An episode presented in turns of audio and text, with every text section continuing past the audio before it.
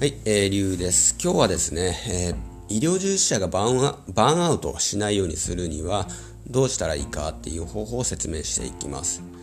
えー、バーンアウトっていうのは、まあ、燃え尽き症候群っていうことですね。で、医療従事者、まあ、医師、看護師、まあ、介護士もそうですが、えー、バーンアウトしやすい職種だと言われています。で、これがですね、まあ、どうしたらねバーンアウトをしないようにするのか、うん、僕もね看護師として、えー、まあ、いろんな看護師がねバーンアウトしていく姿を、えー、見たことが実際あります。バーンアウトというかですね、うん。まあまあ、まあ、全部がバーンアウトかどうか分かんないけど、まあ、鬱っぽくなってやめていく人多いですね。でそのバーンアウトしないようにする方法が意外なところにあったんですよ。これねあの患者のために最善を尽くして努力した結果バーンアウトするっていうイメージだったんですね僕の中で。要は患者に寄り添って患者に感情移入して例えばですよ、えー、20代の患者さんがいて、えー、余命宣告されてですね30代まで生きれないともうあと数年しか生きられないという患者さんそういった方にえー、感情移入するっていうの結構苦痛が生じると思うんですよ、じえー、看護するもの自体にも苦痛が生じるし、まあ、医師もねそういった人を、えー、治療するとかケアするとかそういうのは結構ねそういう人と関わること自体が結構な苦痛になると思いますそういう人とか患者の気持ちとかを患者の家族とかのね気持ちそういう人にも親がいるわけですから、え大変ですよね。もう親も自分より若くして亡くなる、えー、子供をですね、えー、見取らないといけないと。これは結構なストレスがかかると思います。でそういうのに寄り添って、えー、まあ、全力を尽くすことによってバーンとするみたいなそういうイメージがあったんですけどこれ逆だったんですよね、えー、これはですね、えー、アメリカの大学であるロチェスター大学で、えー、開発されたですね医療従事者の燃え尽き症候群を軽減するためのプログラム、えー、これの1コマを紹介することで、まあ、明らかになってくるんですけど、えー、まあそのですね、まあ、医師を対象としてプログラムを行ったんですね。で、まあ、医師医師ってのは、え職務上のですね、まあ、医療従事者全般なんですけど職務上のストレスを処理する必要性があることを、えー、まあ、多くの、ね、医療従事者は認識していると。で多くの医師たちが、えー、ある意味で感情をシャットダウンしてですね患者の痛みや苦しみや死に向き合うように訓練されていると。要は感情をシャットダウンするようにある程度、まあ、訓練されていると。で、まあ、そうやってですね精神的に参らないように気をつけているうちに医師たちはですね患者のことを物や医療措置の一部として、え見なすようになっていくらしいんですよ。でまあこれはですね最初のうち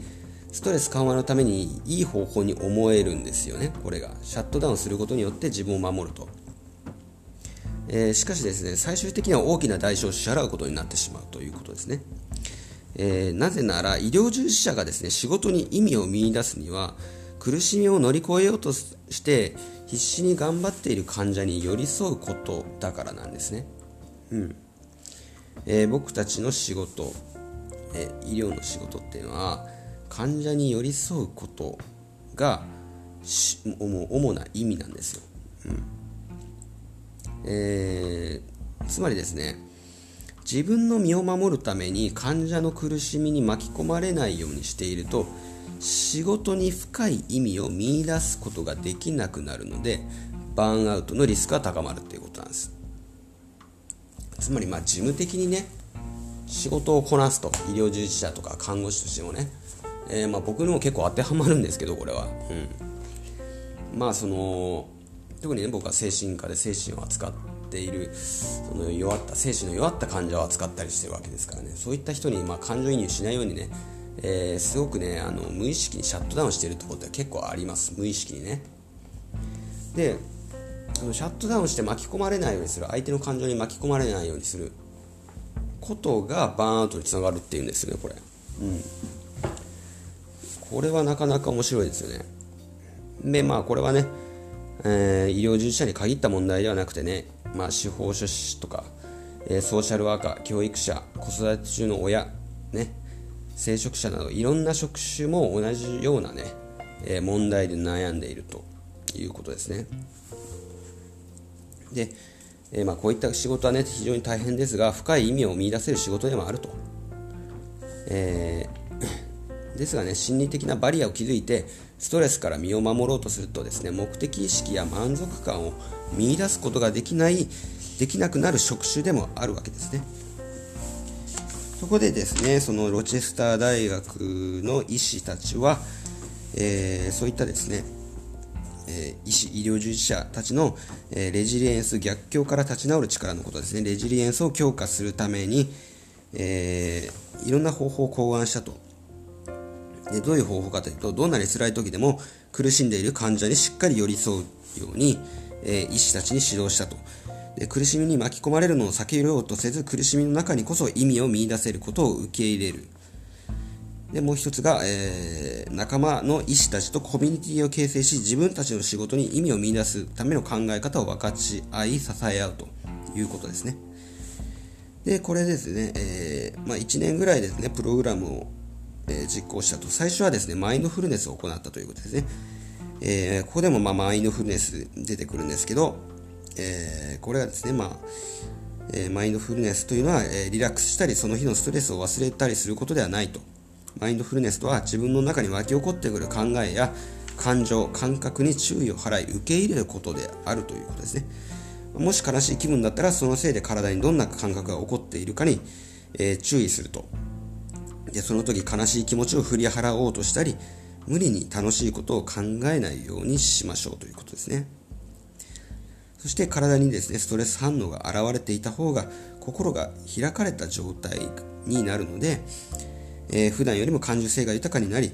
周りの人や周囲の環境に対しても敏感になるということですね。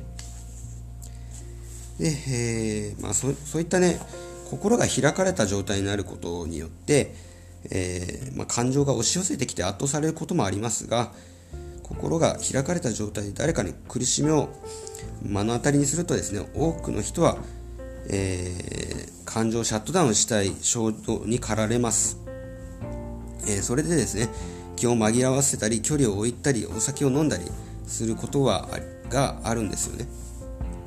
えー、しかしですねマインドフルネスのエクササイズをすることによって、えー、自分の感覚や感情をシャットダウンせずに心が開かれた状態を保つことができるんですね、まあ、その訓練をするために、まあ、マインドフルネスをする必要があるということですねまあ、シャットダウンとは対極にあるということですね、マインドフルネスが。でもう一つ、えー、行ったプログラムが医師たちがまあ自分のですね体験談、えー、例えば死期の近い患者を見とった時に心に深く残った瞬間についてなどですね、まあ、いろんなエピソードを語り合ってそれを、えー、医師たちがお互いに傾聴し合う、えそれによってですね、えまあ、仲間たちの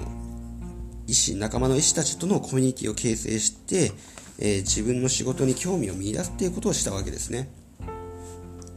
で、まあ、そうすることによって、え、まあ、そういったね、え、傾聴のスキルが、え、高まったということですよね。で、まあ、それで、まあ、結果、結果的にね、そのプログラムを実施した医師たちは、えー、仕事のせいでね、精神的に疲れることが減って、えー、朝起きた時にね、また今日も仕事かと思ってうんざりすることも減ったということですね。うん。で、えー、まあ、自分の、えー、診療ですね、自分の仕事で診療を手短に済ませたり、感情をシャットダウンしたりせずに、目の前の患者や家族に対して、えー、相手が何を伝えようとしているのか、言葉にしっかり耳を傾け、思いを感じ取ることや、えー、視線を合わせてですね、患者の家族や、えー、患者にね、全神経を集中させることができるようになったと。で相手の質問にもね、えー、話を遮らないようにしたということですね。うん。でまあ、そういうことによって医師たちはね、えー、まあ、バーンアウトから回復していったということですね。そういうことが結果として得られたということです。なんでまあえー、医療従事者はねストレスを減らそうとして、えー、相手をシャットダウンするのではなく受け入れるということが大事になってくるということですね。で、えー、苦しみにはストレスを感じると同時に苦しみの中にこそ深い意味を見出すことができるので苦しみを感じないようにしたところで問題は解決しない、うん、それよりもストレスを感じることにしっかり向き合うことによって意味を見出すことができればストレスの原因だったものが力に変わって、えー、むしろ心の拠り所になるということですね、まあ、苦しみの中に意味を見出せる見出すっていうのはねベネフィットファインディングとか言いますけど、まあ、そういったことをね、え、取り入れていくということが大事になっていくということ、まあ、バンアートねこれによって、えー、まあ予防することができるとあるいは解消することもできるということですね。ということで今日の配信は終わりたいと思います。バイバイ。